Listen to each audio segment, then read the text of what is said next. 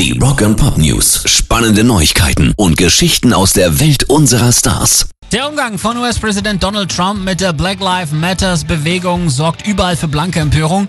Queen-Frontmann Adam Lambert nannte ihn ein Krebsgeschwür und Serge Tankian von System of a Down nennt ihn einen Feigling. Lauf, Donny, lauf in deinen Bunker, schrieb er über Instagram.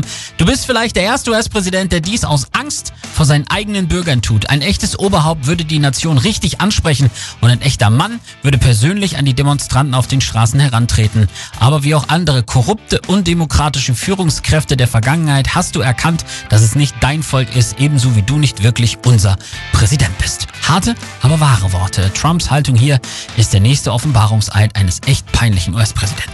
Rock and Pop News. For those about to launch, we salute you. Die beiden NASA-Astronauten Bob Behnken und Doug Hurley setzten kurz vor ihrem geglückten SpaceX-Raketenstart ins All auf Rockmusik.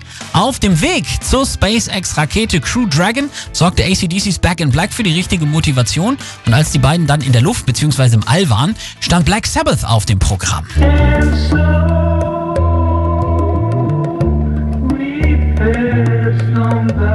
Passt natürlich perfekt. Kurz vor dem Andocken an die Raumstation gab's Planet Caravan aus den Raumboxen und der Text ist perfekt. We sail through endless skies, stars shine like ice in the black night, sighs the moon in silver trees. Tja, mit Madonna im Ohr werden sie wahrscheinlich direkt wieder abgestürzt. Pairs Rock and Pop News.